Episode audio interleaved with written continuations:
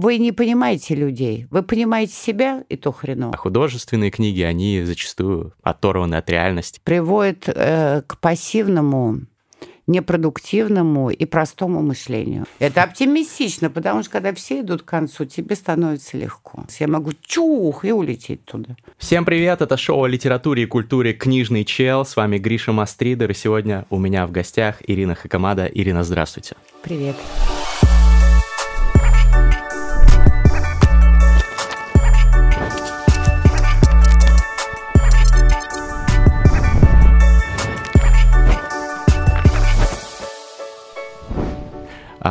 в вашей книге «Рестарт» вы пишете, что литература э, и другие виды искусства развивают э, у человека интуицию. Да. Вы можете рассказать, как у вас литература это сделала? Ну, у меня литература это сделала абсолютно все. В этом плане я абсолютное исключение, мне так кажется. Потому что я 15 лет проработала в большой политике. До этого занималась частным бизнесом, и потом я ушла случайно, меня пригласили, ушла в этот лайф-коучинг. И всем кажется, что, наверное, я потребила страшное количество философской, исторической литературы. Я прочитала огромное количество тренерских книг, и типа вот теперь все это пересказываю. Э, это не мое увлечение, и я все свои знания подчеркнула из художественной литературы. Прямо все? Самые научные. Да, вот это удивительно. Все. И благодаря этому я не только имею интуицию, но благодаря художественной литературе э, я получила знания о настоящем, прошлом и будущем нашей цивилизации, просто исследуя описание э, больших крутых э, художников, следуя этим описаниям того, тех конкретных кейсов, которые они описывали. А вы говорите о будущем нашей цивилизации, вы имеете в виду фантастов? Фантасты, да. Вот я, кстати, поскольку у нас литературная программа, мне подарили мои ученики четыре тома, причем это был подарок сделан за, где-то за Э, месяц до локдауна угу. подарили, вот сейчас я вспомню, так, Лю Цисинь, да? А, задача да, трех тел. Задача трех тел, да, прекрасно. И сказали, что мне очень понравится. Я прочитала первый том «Задача трех тел», и мне действительно очень понравилось, потому что это очень такое, с одной стороны, фикшн, а с другой стороны, вкрапление нон-фикшена переплетение реальной, реального описания ситуации в Китае во время э, революции под руководством Мао Цзэдуна, описание того, что происходило в науке, реальное описание тех вызовов, которые стоят перед цивилизацией, и дальше выход уже на какие-то э, фантазийные э, тренды будущего. Но дальше я сломалась, потому что дальше пошло, понеслось фэнтези в чистом виде, молодежное, как игра компьютерная.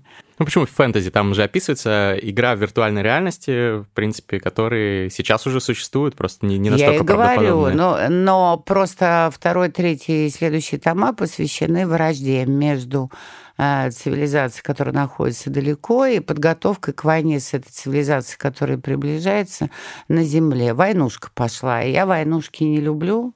Они меня с точки зрения будущего не волнуют. Даже если а, она будет, то думать о ней мне не хочется. А вот когда раскрывались проблемы раскрытия вообще движения к цивилизации, вот это было интересно. Тем более я была в Кабардино-Балкарии, там есть самый большой большой телескоп э, на европейской территории, который сделан из цельного зеркала. Угу. Не кусочками, не секторами соединили, а цельно. Его делали очень долго, лет 10, по-моему, в свое время, в 60-е годы. И он следит за движением планеты. И мне там работает э, очень много астрономов, математиков, докторов э, и кандидатов наук, и один из профессоров мне сказал, что в принципе никакой надежды на то, что наша цивилизация сможет достигнуть каких-то других цивилизаций, нет. Есть единственный способ э, этого добиться, это, конечно, ну, не быть зависимым от биотела. Ну, это то, то, есть, то к чему все идет? Да, если возможно сохранить работу сознания, мозга, подсознания во всем его богатстве, но а, без функционирования тела, то есть на уровне да, чистоты, вибрации и так далее, тогда все цивилизации могут столкнуться. Может быть, поэтому мы не можем встретить другие цивилизации, что, может быть, они этого уровня достигли, а мы пока нет. Интересно. Ну, про будущее чуть-чуть поговорили. Вы говорили, что еще и о настоящем. Человечество знания вам дала художественная литература. Да. Какие? Ну, первое, что дает художественная литература, это, конечно, архетипы и психотипы. Сегодняшний бизнес весь выстроен на коммуникации. Э, сегодняшние э, модели управления уходят от вертикали, когда у тебя есть начальник, подчиненные, и все э, действуют строго по своим, согласно своим функциональным э, обязанностям. Нет. Сейчас создаются так называемые разные типы голубых компаний, угу. Когда очень креативные специалисты, менеджеры здесь не имеют серьезного, серьезной какого-то пози, серьезной позиции. И вот они начинают э, общаться и обсуждать э, тему каждого э, дня, то есть такие оперативные вопросы, и приходят к общему выводу, кто за что должен взяться и в течение дня это выполнить. И для того, чтобы не демонстрировать свое эго, не доказывать, что ты умнее, потому что у человека это подсознательно заложено, даже если он программист, а ему вещает что-то маркетолог, он как программист начинает доказывать, что маркетолог не прав. А маркетолог, как маркетолог, начинает доказывать программисту, что его программа плохая, потому что не учла вообще профессионального его мнения о том, куда развивается рынок. Вот это все лишнее. И для того, чтобы общаться нормально, вам нужно очень хорошо разбираться а, в людях и добиться э, такой интонации и такой фразы, когда человек вас слышит, когда у человека э, не работает протест, от интонации тоже зависит. Подбирать слова соответствующие, чтобы э, ваш партнер захотел сделать то, что э, вам очень выгодно, и уметь слышать его в том числе. То есть нужно любой спор убирать, любые дебаты внутренние и внешние убирать, а начинать конструктивно в рабочем порядке беседовать и обмениваться конструктивными идеями, чтобы потом в виде вот такой команды создавать единый продукт. Если вы художественную литературу литературу не читаете, особенно э, поколение э, до 30, ну и до 35. У меня много учеников в клубе ораторы, там они все 30-33, тоже не читают то вы не понимаете людей. Вы понимаете себя, и то хреново. А уж людей других вы совсем не понимаете. И вы несете свой эго, и это эго разрушает весь ваш бизнес. Вы не можете договориться ни о чем, включая даже патовые ситуации. Ведь в патовых ситуациях, например, вам банк отказал э, в реструктуризации вашей ипотеки, вашего долга, и вы просто доходите до ручки. А, и большинство людей не понимает, что если поговорить по-другому, ничего особенного нового не предпринимая, а просто по-другому выстроить вашу просьбу, учитывая интересы этого банка, учитывая интересы этого служащего, то можно добиться реструктуризации. Современное поколение сидит онлайн, тем более э, с этими пандемиями. Да? А, поэтому живое общение ушло вообще в никуда. И э, люди не могут получить кучу информации о том, как общаться, в отличие от нашего поколения, где не было ни интернета, ни компьютеров, все было наживую. И от нас в 90-х годах зависело, ты умрешь в этой перестройке, и тебя да, забудут, или ты все выиграешь и заработаешь деньги. От э, того, как мы вели переговоры и как находили людей, от этого зависел вообще э, весь бизнес.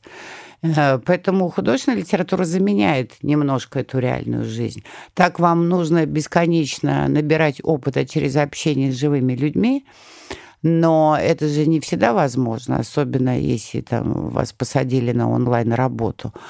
А вот э, читая художественную литературу, вы познаете мир людей совершенно разных, со всеми их разными особенностями, эмоциональным фоном и так далее, и смотрите, как э, ситуация развертывается в зависимости от того, как они общаются. А что бы вы ответили э, людям, которые говорят, что ну вот все эти навыки общения с людьми, управления командой, там структура бирюзовых корпорации, о которой вы говорили, что все это есть и лучше, наверное, можно получить из нехудожественных, нон-фикшн книг.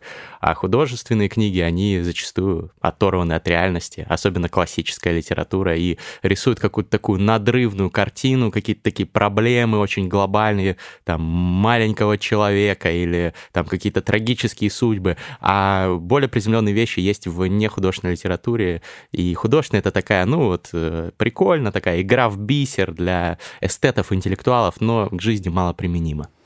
А, хорошо. Вот вы сейчас хорошо, да, хороший вопрос задали. Во-первых, классическая литература э, в большей степени связана с реальной жизнью, чем постмодернизм. Именно потому, что все время работает постмодернистский язык, постмодернистские компьютерные образы – и постмодернистская форма изложения, классический пример, очень популярный Пелевин. Угу. Правильно? А, и у него все переплетено, и реальная жизнь э, показана только с точки зрения тренда, хайпа. То, что сейчас э, очень модно на каждом этапе написания его книги, а все остальное накручено. А если вы почитаете Толстого, и вспомните страдания Балконского, когда его кидало из стороны в сторону, то он готов был умереть за родину, то послать все нафиг и заниматься сельским угу. хозяйством и так далее. У Толстого это все время проходит. Вани Каренина то же самое, да? герои то идут на политическую сцену, разочаровываются и уходят потом в глушь, в деревню и так далее, то это как раз и есть реальная жизнь.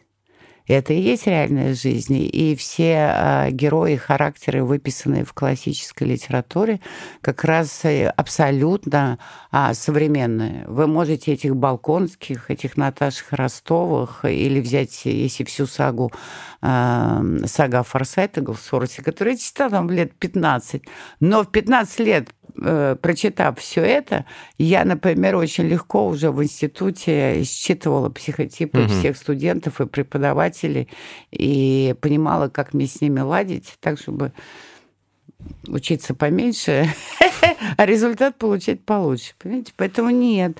Как раз э, чтение нонфикшена приводит э, к пассивному, непродуктивному и простому мышлению. А, создается иллюзия, что мне сейчас разложат все по полочкам, все систематизируют, э, все будет разложено в определенные пазлы, и потом мне их соединят, и мне остается это выучить, и дальше успех гарантирован. И я вижу массы. За 14 лет лайф-коучинга я увидела массы молодежи, которые приползают потом растерянные, убитые, обчитанные с ног до головы. Угу. О чем Черниговская говорит, что мозг засорен а, прорвой мусора, которые они, в общем-то, воспринимают как истину, но не собираются вообще ничего реализовывать. Художественная литература заставляет домысливать, а она заставляет самому выуживать из этой художественной жизни инструменты, которые тебе нужны в твоей реальной жизни, а это уже развитие когнитивных способностей, извините меня. Это когда мозг работает самостоятельно. И именно поэтому я в книге «Рестарт» э, последнюю главу посвятила этому. Да, искусство. Что если вы занимаетесь искусством, то это единственный способ сегодня конкурировать с компьютером, потому что вы развиваете креативное, творческое мышление. И в Америке сейчас стали все больше нанимать большие корпорации в качестве специалистов, которые занимаются тонкими изучением тонких сфер в области искусства и передают это работникам, чтобы слегка стимулировать у них вижен, а, какую-то подсознательную деятельность и так далее. Я сам фанат художественной литературы, не поймите mm-hmm. неправильно, но я должен был Нет, это спросить. Нет, вы должны были, потому что а... нам же нужна дискуссия, нам нужен рейтинг, нам нужен какой-то нерв, маленькая интеллектуальная драка, это понятно. Ирина Хакамада регулярно говорит о том, как быстро меняется современный мир. И эти изменения приводят к возникновению разных новых профессий. Например, кто такой продукт-менеджер?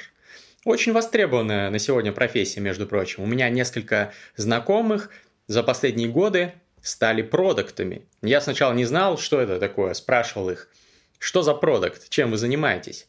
Они мне объясняли, продукт или менеджер по продукту – это человек, который отвечает за, соответственно, продукт, который предлагается клиенту.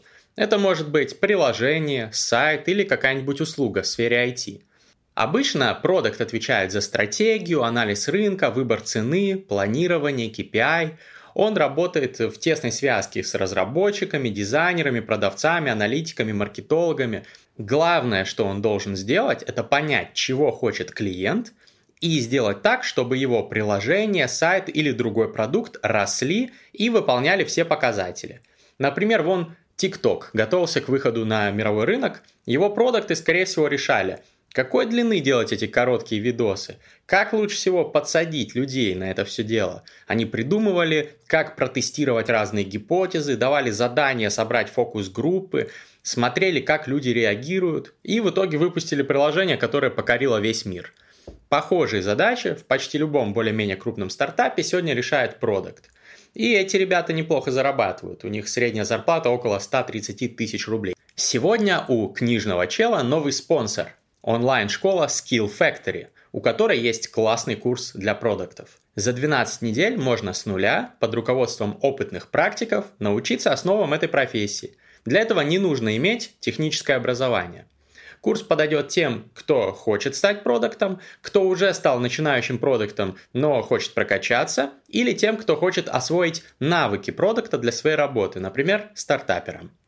На курсе очень много практики. На протяжении всего курса вам будет помогать ментор, действующий продукт. Вас даже будут готовить к собеседованиям. Эксперты курса работают продуктами в МТС, Росбанке и Qlin Labs.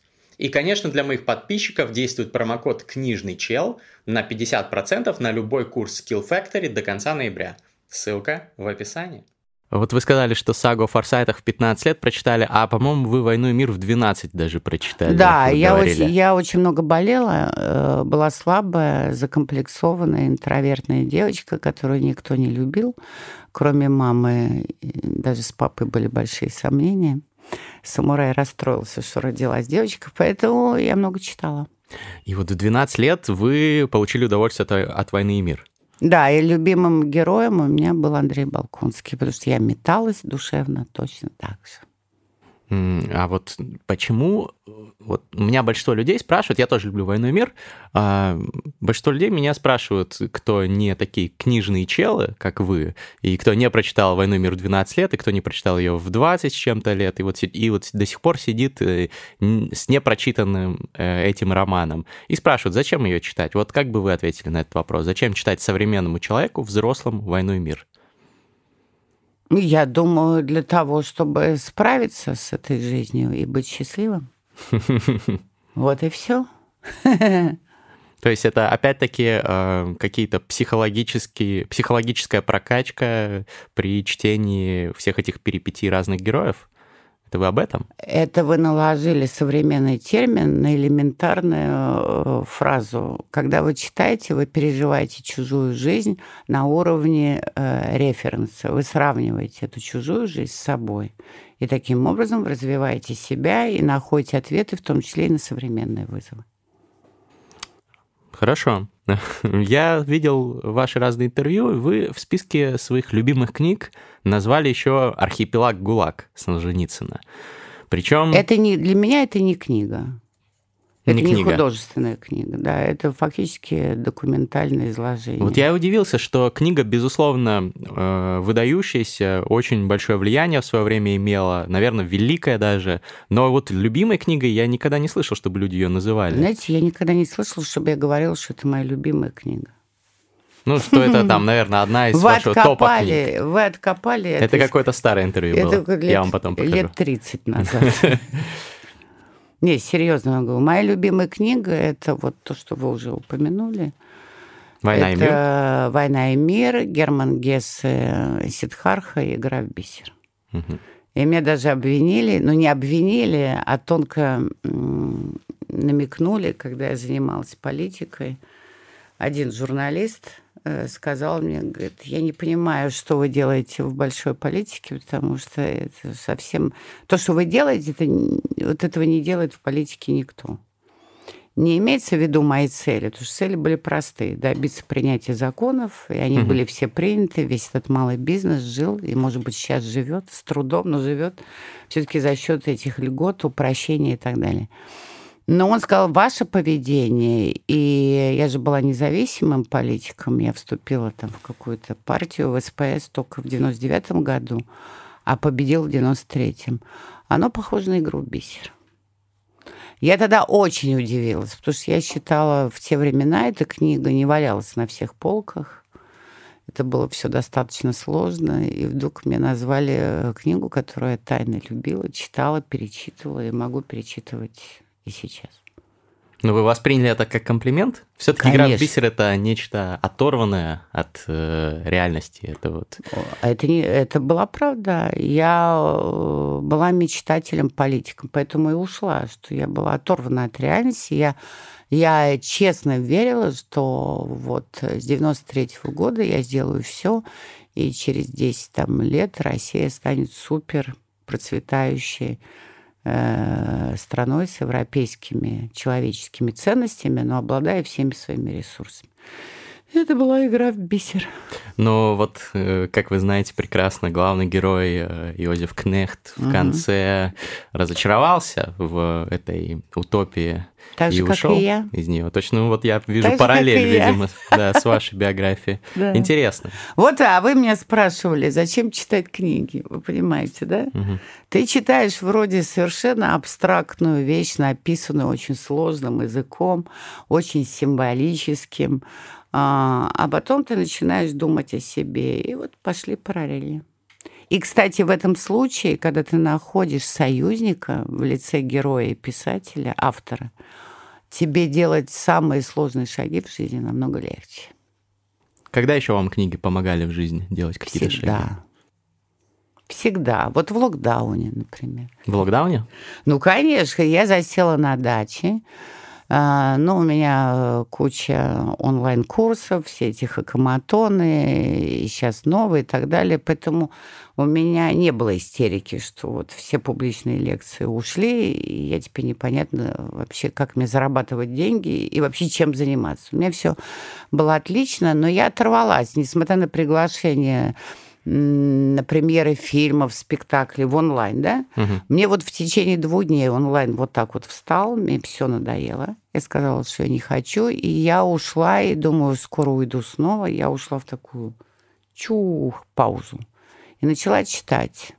Я начала читать очень э, много художественной литературы и э, философской, но не пересказывающей чужие идеи, а такие переводы научных работ, когда автор является э, сам, как бы, ну, автор и является автором идеи. И все это мне очень сильно помогло, потому что я, мне открылось э, больш... ну, мне открылись большие какие-то такие новые сферы. Э, возникла новая креативность. Я придумала дико креативная, уже свою часть всю выполнила. Новый проект такой, ну, это кино. Mm. Кино документальное. И, в общем, мне это... Меня спасали книги всегда. Но сейчас, конечно, помогает еще кино, потому что я еще и киноман. Мне вообще хорошо, потому что когда люди спрашивают, мне что делать? У меня нет хобби, у меня нет никаких вот таких увлечений. Я, конечно, могу посмотреть кино, ну так ничего нравится. Я могу почитать какую-то книжечку, ну так неплохо. Я могу послушать музычку, ну и нормально. Это вот то, я говорю, нет, это не то. Для того, чтобы справляться с бизнесом, э, отвечать на вызовы этого совершенно турбулентного, невменяемого времени, вам нужно быть самим хаосом, да, вот вокруг хаос, и вы хаос. Антихрупкость. Антихрупкость, да. То есть вы хаос точно такой же, вы непредсказуемый, и вы развиваетесь так же, как развивается Вселенная. С одной стороны, упорядоченно, а с другой стороны, абсолютно беспорядочно. И вот это несовместимое и не я помогает сотворить искусство, художественная литература, э, кинематограф, музыка. И я увлекаюсь музыкой настолько серьезно, что мне уже все предлагают, давай мы тебе научим все-таки диджейству и угу. композиторству. Ну, хватит уже, уже ты просто... Ну, но я, я действительно стала фанатом. И я ее открыла для себя 8 лет назад, то есть это не такое увлечение хайповое, да, все пошло. Вы элек- электронную музыку? Да. да? До Интересно. этого я увлекалась роком. Тяжелый рок, там, всякий рок. Э, и а, я увлекаюсь э, художественной литературой серьезно. И я, конечно, увлекаюсь очень серьезно кинематографом, как киноман. Я подписана на все платформы серьезные, угу. какие только есть, так же, как и в музыке на SoundCloud, потому что он наиболее профессиональный в электронной музыке. И вот, это, вот таким образом этот локдаун меня увел куда-то совсем в мою собственную страну, и мне стало все до лампы. А вы что, что вы советуете обычно людям, которые, вот, как вы сказали, приходят к вам и говорят, что, ну да, могу там иногда книжку почитать, могу да. кино, но вот нет какого-то хобби, как не погружен в это все. Ну, я советую вспомнить все-таки детство, юность, вспомнить какие-то забытые супер мечталки, разбудить себя разбудить себя в прошлом. Ну, знаете, психоанализ для этого использует кучу э, приемов. Угу. А здесь нужно самому стать наблюдателем за самим собой, расслабиться, убрать это сознание напичканное э, всем нонфикшеном и современной информацией, которая убивает все на свете, и уйти в путешествие туда, вглубь. И обязательно вспомнить его. И у меня есть такое задание, я даю его именно перед сном вспомнить, какая была самая безумная мечталка, а потом представить, что сейчас вы сделаете, чтобы ее спокойно, потихоньку реализовать, не меняя свою жизнь. Не меняя, не надо никуда увольняться, ничего. И у меня была одна удивительная группа, а их было 15 человек, они пришли ко мне, они не только вспомнили, они все сделали. Первые шаги сделали все. Одна девчонка училась диджейству, научилась. А потом вышла на площадку и перепугалась. И после этого отказалась и отдала своему другу а, всю аппаратуру. И когда я дала это задание, она подумала, она сама, мне все же рассказывают публично, это домашнее задание, нужно его э, пересказать публично угу. перед своими э, коллегами. И говорит, док, я поняла, что на самом деле эта обида осталась во мне, это неуверенность, и я должна эту фрустрацию пройти вообще по новой. Что на самом деле я хочу быть диджеем. Я просто взяла вот от трусости, от страха и специально все это подарила, чтобы перед глазами не светилось. Говорит, вы не представляете, что я утром ему позвонила, он дико обился, я схватила такси, приехала к нему, забрала эти штуки все обратно, нашла своего преподавателя. И, в общем, все, я поставила себе цель, через месяц я выйду. А другой всю жизнь мечтал о кругосветном путешествии. Я не помню, как, то ли на чем-то, то ли на этом, неважно. Но это же вообще безумие. Нет, вспомнил и э, начал звонить, обзванивать и выяснять, что, где, почем, какой экономный вариант, как угу. легче переселять. То есть он взял, хотя бы изучил всю инфраструктуру. И все, кто это сделали, признали, что энергия поперла дикая. Абсолютно. Вот на пустом месте. Человек просто слегка прикоснулся к самому себе, а не к информации вокруг себя. Отличный совет.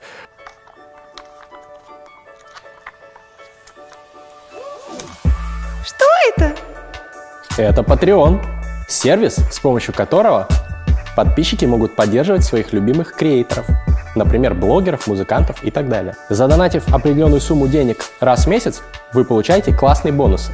Например, от 3 долларов в месяц вы получаете членство в закрытом телеграм-чате мастридеров, где сидят около 100 человек, классное сообщество, ребята со всего мира, Москва, Лондон, Киев – Сан-Франциско. Обсуждаем классные мастриды, делимся какими-то лайфхаками по биохакингу, рациональности и так далее. От 5 долларов в месяц вы получаете свое имя в титрах всех моих ютубовских проектов.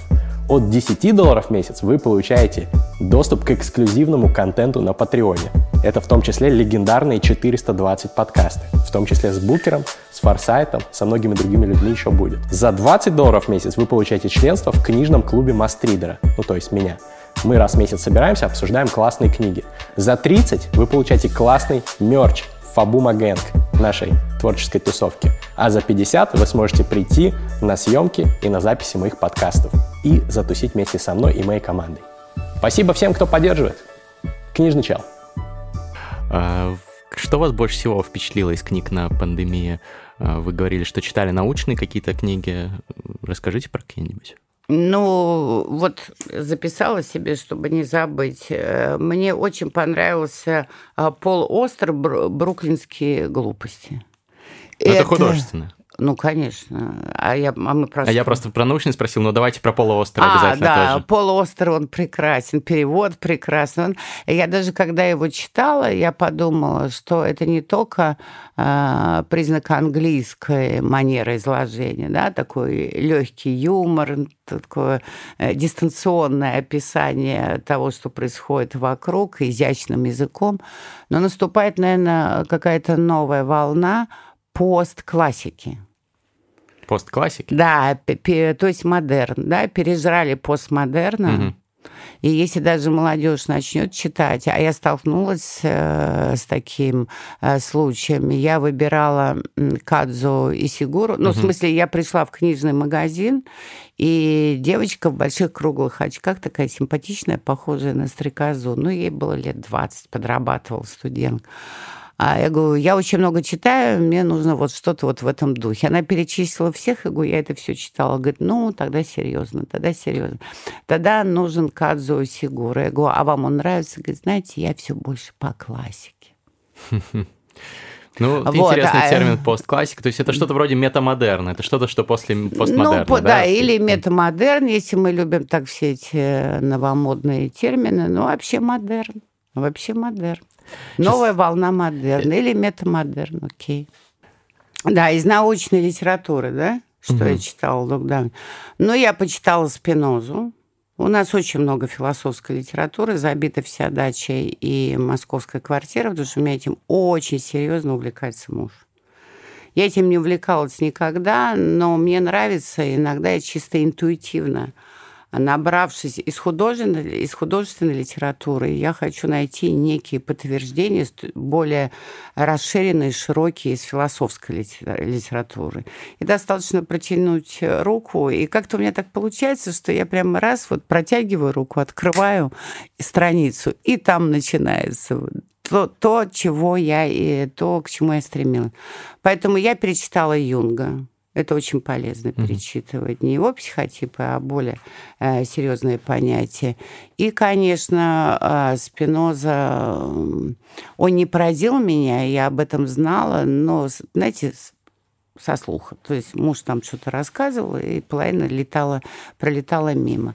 И вот это понятие, э, что есть в человеке, то есть Спиноза назвал человека недоживотным. Угу. То есть он не человек в чистом смысле этого слова, потому что если бы он был человек, это значит просто абсолютное тотальное сознание, правильно? А сознание, осознанность и очень серьезная работа с собой. Нет, из-за из своего тела и из-за всех этих проблем он не до животное. То есть он не чистый человек, но и не чистое животное. Животное по своей сути нравственно. Потому что живет в условиях, живет одними инстинктами ради выживания сознание отсутствует. Угу.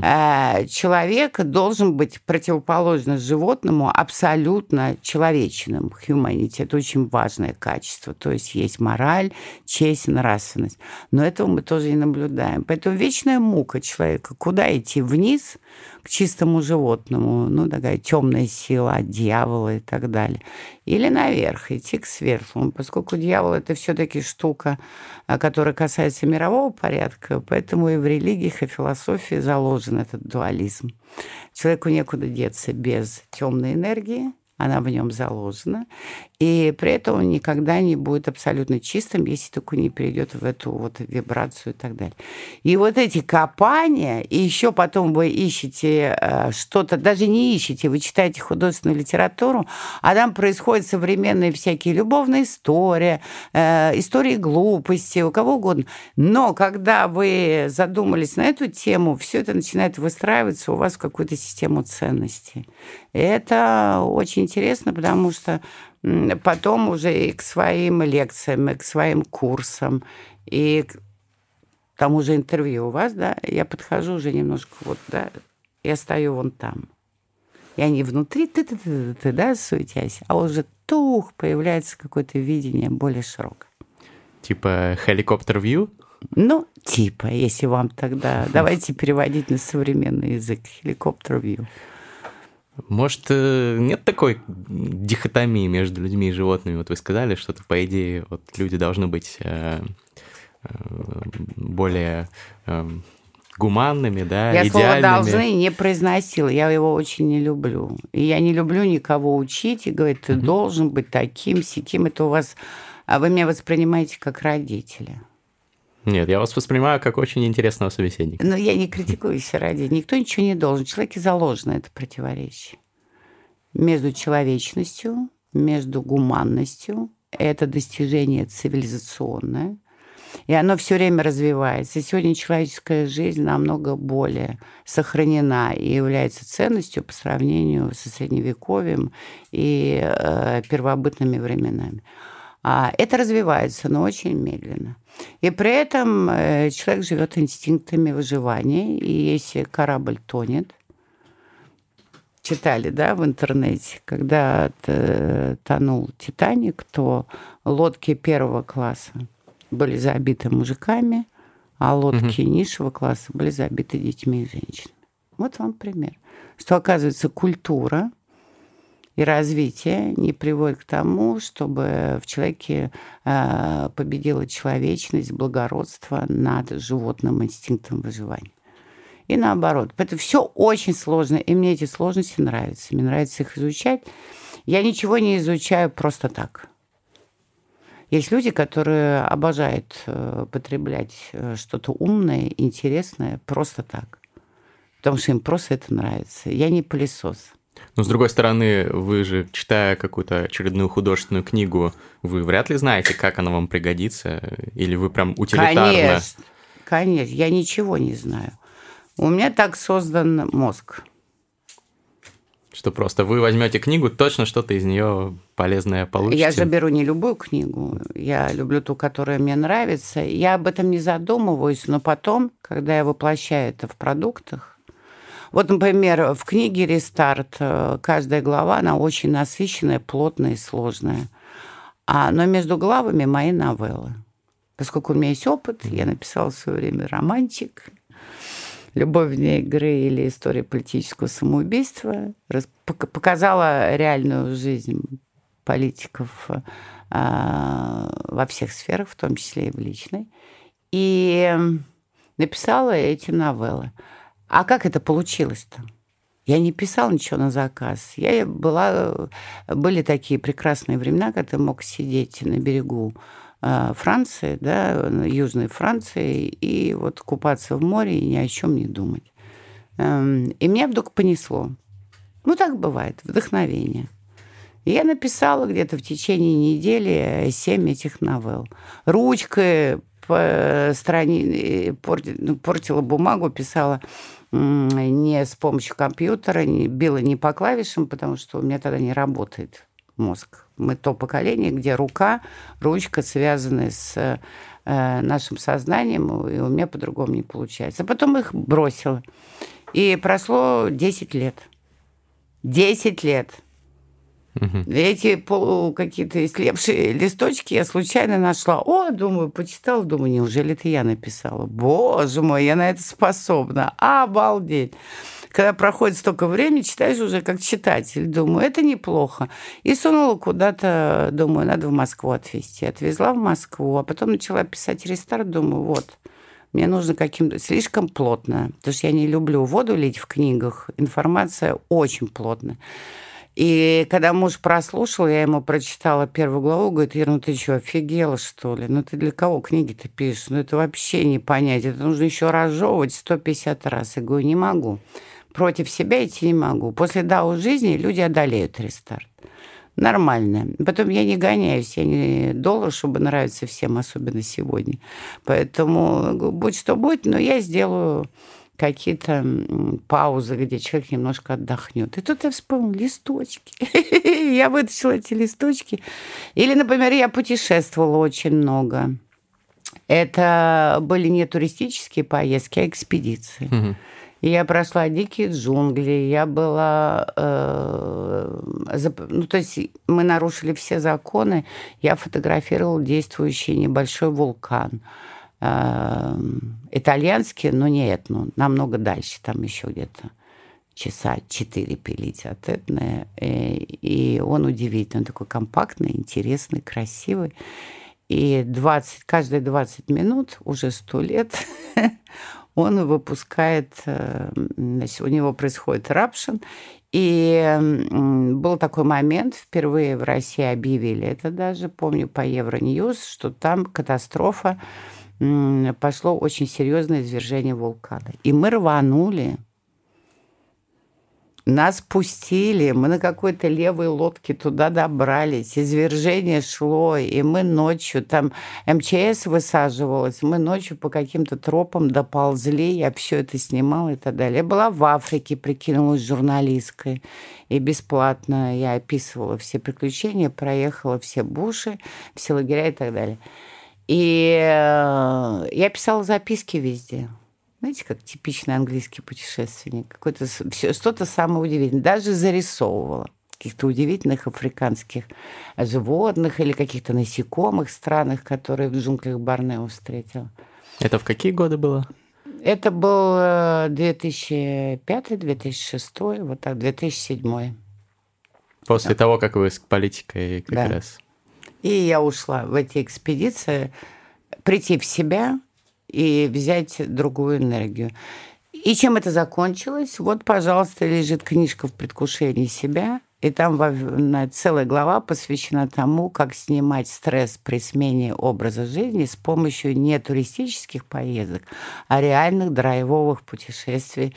Но не альпинизма, да, когда ты себя мучаешь, не спорт, э, не, не э, экстрим спорт, а именно ты видишь абсолютно чудесный мир, как в Африке мне э, рейнджер сказал, когда я его спросила, почему левицы идут мимо работающего мотора и щелкающего, и щелкающего аппарата, потому что я фотографировал тогда пленочным Никоном, а почему левицы не реагируют? И он мне ответил очень просто, потому что, мадам, нас для них нет.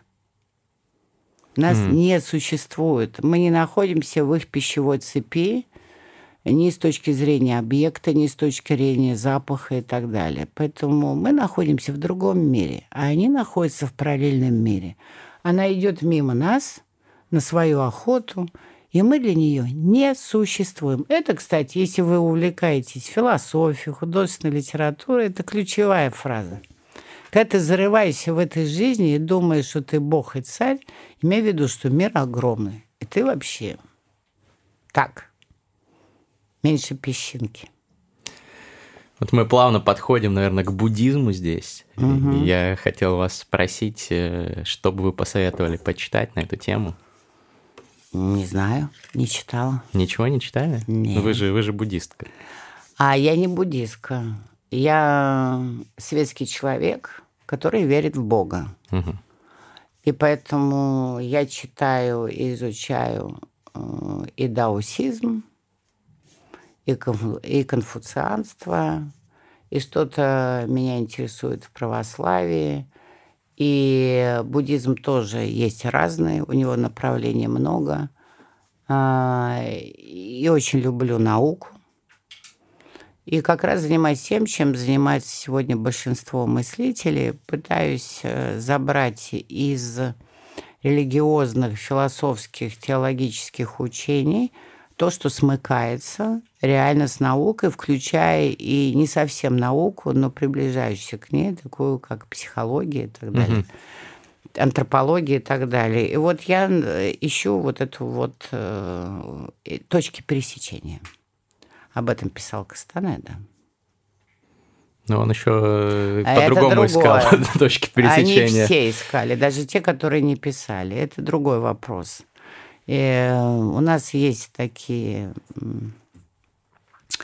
шаблоны, которые связаны с каким-то ключевым событием, мы вешаем и дальше не смотрим, что еще сделано человеком. А там много и других мыслей. Э, поэтому я в чистом виде все эти учения не читаю, их не придерживаюсь, потому что я интеллектуальный эгоист. Я собираю такую, я собираю такую систему для себя ценностей э, и неких э, отправных точек, умозрительных гипотез, потому что то, что касается большого мира, человека и Вселенной, все пока что очень расплывчато, которое удобно мне для того, чтобы чувствовать себя счастливой, уверенной и независимой от этой окружающей угу. среды, включая людей. Ну, вы, вы все равно что-то, наверное, читали, да, из э, этих э, учений. Вот вы говорите даосизм, наверное, вы Дао ну, изучали. Да, но не изучала. Я все восемь прочитала, угу. посмотрела, думаю, как здорово. Но потом забыла. Ой, нет, кстати, было все наоборот. Я написала книгу «Дао жизни», Дао я для себя и почитала, что это такое, как термины. Я более-менее разобралась, и там нету четкого определения. Что такое Дао, а, мы не знаем, каждый интерпретирует по-своему, потому что это некий символ, это не знак, да, это не термин. Это некое философское видение, где каждый находит свое. Интерпретация огромное количество. Но, в принципе, настроение Дао я поняла. И дальше я написала книгу «Дао жизни», и сделала совершенно случайно, об этом не думая, 8 глав. Каждая глава посвящена определенному качеству человека, которого можно в себе развивать. А когда э, эту книгу закончила, 8 глав, я думаю, как ее назвать? Тогда еще названия не было. Я думаю, да, у жизни. У меня 8 глав, как в Дау, да, все отлично. И уже дала редакции, редакция согласилась, все отлично. А потом думаю, слушайте, Ира, это неприлично. Это неприлично. Ты издаешь книгу «Тау жизни», ты даже даосизм вообще внимательно не посмотрела. После этого я заглянула. Но э, чем хорошо изучение таких областей э, мысли? Тем, что любой человек, включая вас, всех абсолютно, если он серьезно пойдет к самому себе и будет задумываться о себе и большом мире, и не будет спешить, он придет к тем же самым идеям и потом увидит, что это уже точно в такой же форме сказано. И Далай-ламами, и в учениях буддизма и так далее. И из этого он может сделать два вывода. Первый вывод, что он гений, это будет неправильно. А второй ну вывод, вот. да, а второй вывод, что он просто пытли, у него пытливый ум, и если человек хочет познать что-то неизведанное про себя и мир вокруг, то он придет точно к такому же. Просто для этого нужно иметь время, знаете, понаблюдать, а мы все спешим. Мудрецы все, которые все это сочинили и в четвертом, и в пятом, и в третьем веке до нашей эры, они же просто их кормили, а они наблюдали и эм, думали. У нас сейчас никто не думает и никто не, наблюдает, что некогда, потому что очень высокий темп и очень много информации лишняя, а тогда этого не было. Поэтому они открыли то, что до сих пор все очень э, приемлемо.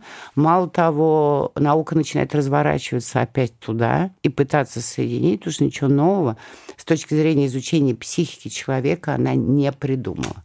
Ну и тренд в обществе на медитацию, осознанность. Люди тоже начинают как-то понимать, что нужно останавливаться. Ой, только не говорите мне про эти медитации. Вообще. Почему? Ну, потому что медитацию нужно рассматривать как что? Как паузу, где ты можешь отдохнуть, правильно? Ну, а да. молодежь пошла в эти медитации э, в таком количестве, э, для них это параллельная жизнь. Ретриты и медитация. А, ну вы про какие-то про какие-то экстремальные Какой-то, случаи. Да какой экстремальный? Как это... их называют? Йоганутые. Йоганутые, да, внутренние, абсолютно ушедшие в свои дремы бесконечные, в свои параллельные миры, чаще всего неуспешные, чаще всего сидящие на деньгах э, или родителей, или бесконечном помощи друзей во всем, в бизнесе, во всем, подари это, сделай это, засунь меня вот сюда, здесь я потреб... использую твой бренд, а на самом деле абсолютно беспомощный. Э, поэтому увлекаться всем этим нереальным миром нужно сбалансированно. Я вот за все-таки баланс. А вы, вы, вы сами медитируете? Нет. Нет, я медитирую, но абсолютно стихийно. Я ничего, я ни у кого ничего не учу, да, то есть я не выучила никаких медитаций, ни на какие ретриты не хожу, я отбиваюсь от них всеми руками. Но если я могу сидеть в саду, читать ту же книгу художественную, а потом вдруг, опля, я посмотрела на небо, ну ни хрена себе облако, потом раз глаз ушел э, в дерево, и вдруг, и там какая-то на коре какой-то рисунок э, от лучей появился. Я могу чух и улететь туда. Я там буду 2-3 секунды, потом выйду. Отлично. Я ничего искусственного не делаю. Я просто даю а, своему мозгу свободу чувствовать и видеть все. Вот для этого нужна э, художественная литература, вот для этого нужно искусство, чтобы замечать мир вокруг, замечать. Рубрика «Лайк Бунин». У нас есть традиционная рубрика, в которой я прошу своих гостей дать короткую характеристику разным э, известным писателям. У Бунина, как известно, была такая вот короткая из нескольких слов э, хлесткая фраза про каждого из его великих современников. Давайте попробуем с вами тоже поиграть про Ой, ну разных писателей, которых вы, возможно, любите. А, просто буквально одно предложение по каждому. Начнем с Толстого вечно живущий э, под страхом, э, вечно живущий гигант, э, убиваемый страхом смерти. Достоевский. Игрок и психопат. Чехов. Профессиональный э, психопат, который умел держать себя в руках. Бунин бабник, но умеющий превратить это в искусство. Набоков. Интеллектуал без какой-либо э, примеси не гордится этим. Солженицын. Недополитик, недописатель. Бродский.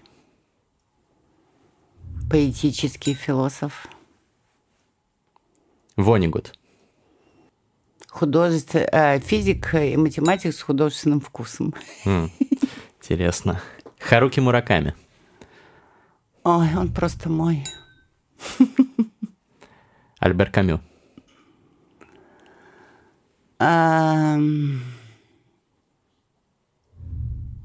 Больше политик, чем писатель. Виктор Пелевин. Порождение масс-медиа. порождение интернет-масс-медиа, а, гений сатиры и бичевания, а, закрытый от всех и от самого себя. Красиво. Вы, кстати, читали последнего Пелевина? Начала, да. Как вам? Ну, я немножко расстроилась, что он так э, героиню, но потом все пошло. Я привыкла к более сложным текстам. У него вначале оказалось все слишком просто. Но моей феминистической душе был приятный первые 10 страниц, где э, весь этот мужской мир обозвали какой-то педофильный, мужской, чего-то такое, э, дикий мир. Это действительно так. Педофильный с точки зрения, а то сейчас понесется, с точки зрения молодого, молодость э, в цене. В России всегда в цене только молодость. И это очень скучно. В отличие от э, Нью-Йорка, там в цене интеллект, ум и как бы стиль. Ну, как-то вы принизили сейчас Россию. Мне кажется, что наоборот, в России какой-то культ вокруг интеллекта традиционно. Вы так не считаете? Где вы это увидели, заметили? Расскажите, я туда ну, схожу. То, что русские писатели всегда были главными инфлюенсерами, если пользоваться современным термином своего, своего времени. То, что и до сих пор, кстати, да, общественно есть запрос на то, что вот есть писатель там какой-то вот сидит на вершине горы, тот же вот Пелевин, который выскажется, даст какой-то дискурс. То, что там, не знаю, э, у нас более интеллектуальный такой по сравнению с э, многими зарубежными странами, где я жил, э, интеллектуальные такие более беседы на кухнях, Э, чаще вот не small talk, а такой deep talk. То, что, ну, в принципе, э, высшее образование очень многие люди в России получают больше процент населения, чем в других странах. Зачастую даже, которые им потом не пригождается. Ну, много я могу назвать примеров, где интеллектуальность у нас в культ поставлена. Особенно это было, ну, раньше. Сейчас это как-то немножко отходит на задний план. Так я об этом говорила. И я не хочу бурчать по поводу интеллекта. Каждое поколение несет свой интеллект. Зато они, в отличие от нас, с дикой скоростью, эти 15-летние, фигачат вообще там в компьютере и запоминают дикое количество подкастов, на которые, через которые в том числе и вы хотите запихать им любовь к художественной литературе. И правильно делаете. А, я говорила о культе молодости. Не наверху, не в Кремле, там его давно нет. А здесь, на земле. Вы вообще оптимистично смотрите в будущее? Да. И в будущее России, и в будущее мира? Да, абсолютно оптимистичная. То есть э, оптимист это кто? Это реалист. Правильно? Который понимает, что будет. Я знаю, что и цивилизация, и все идет к концу. Ну, конец будет где-то через несколько миллионов лет, поэтому что напрягаться? Хотя ученые Это говорят, оптимистично. нет. Это оптимистично, потому что когда все идут к концу, тебе становится легко. Ну, будем надеяться, что несколько миллионов лет хотя бы нам еще осталось. Спасибо вам большое, Ирина. Но у нас, как всегда, в конце конкурс. Вот эти две замечательных книги получат два победителя.